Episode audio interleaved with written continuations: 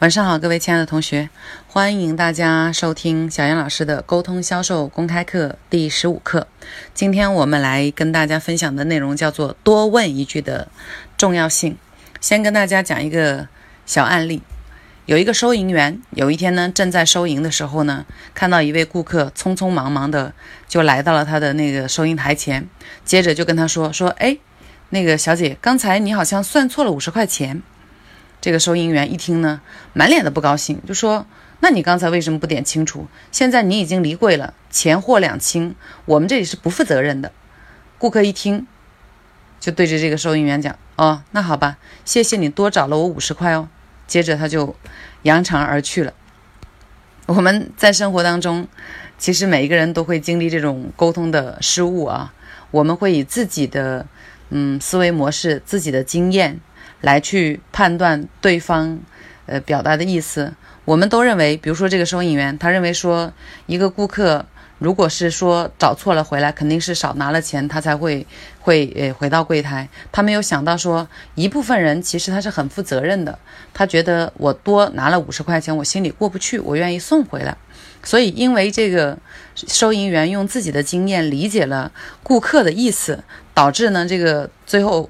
呃，可能他就损失了五十块钱，这是一个小故事。我们再来看一个小故事啊，呃，美国有一个非常著名的主持人叫林克莱特。有一天，他采访一个小朋友，就问他说：“哎，你长大以后想干什么呀？”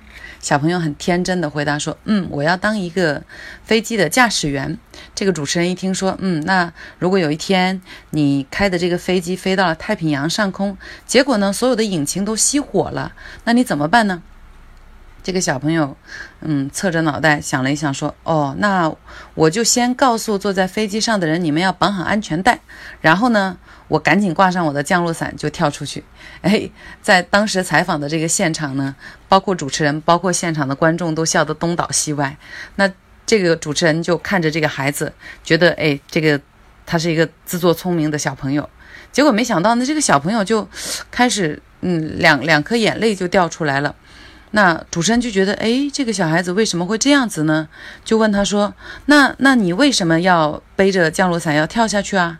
小孩子呢看了看他，擦了擦眼泪，就说：“因为我要去拿燃料，我要回来救他们，所以我要他们绑好安全带，我要嗯绑上降落伞，我要跳出去。”好，这个小故事呢，跟刚才我们听的那个案例呢异曲同工啊。当我们在听别人讲话的时候，我们是不是真的听懂了对方的意思，还是说我们只听懂了一半，就用自己的经验去判断了对方的意思？我们只用只听懂了一部分，马上就反馈给了对方，呃，或者说把我们的意见给了对方，造成一些误会。就像刚才我们说的这个收银员一样，马上说：“哦，那我们已经钱款离柜了，呃，两清，我是不负责任的。”这种。很快速的反应，不问一下就直接凭自己经验判断的沟通方式，可能会给我们自己带来损失，也可能会伤害到别人。所以，如果是下次遇到同样的状况，在沟通过程当中呢，我们一定要记住一点，就是先别急着做判断，先问一下对方，你为什么会这样想？你为什么会这样做？这样做的原因是什么？然后呢，听对方把他的初衷说完。再去下定论，千万不要只听一半就着急把自己的思想投射到别人的头上。OK，那么今天要跟大家分享的内容呢，就是这些。记住，呃，永远要多问一下为什么对方要这样说，为什么对方要这样做，确保我们没有把自己的经验来当成别人的想法。那好的，呃，在我们今天内容的背后呢，小杨老师有一个小小的事情要跟大家做宣布。我们之前的课程呢，有做过录播，也做过直播。那我们发现很多同学反馈呢，还是录音的效果听起来更好。因为直播的话，不是每个人都能听到。小花呢要去转录我们的语音，转录以后呢，语音的效果又不是很好。所以呢，接下来我们的课程呢，都会转成这种录播的形式，周一到周五。会在群里面晚上八点发给大家。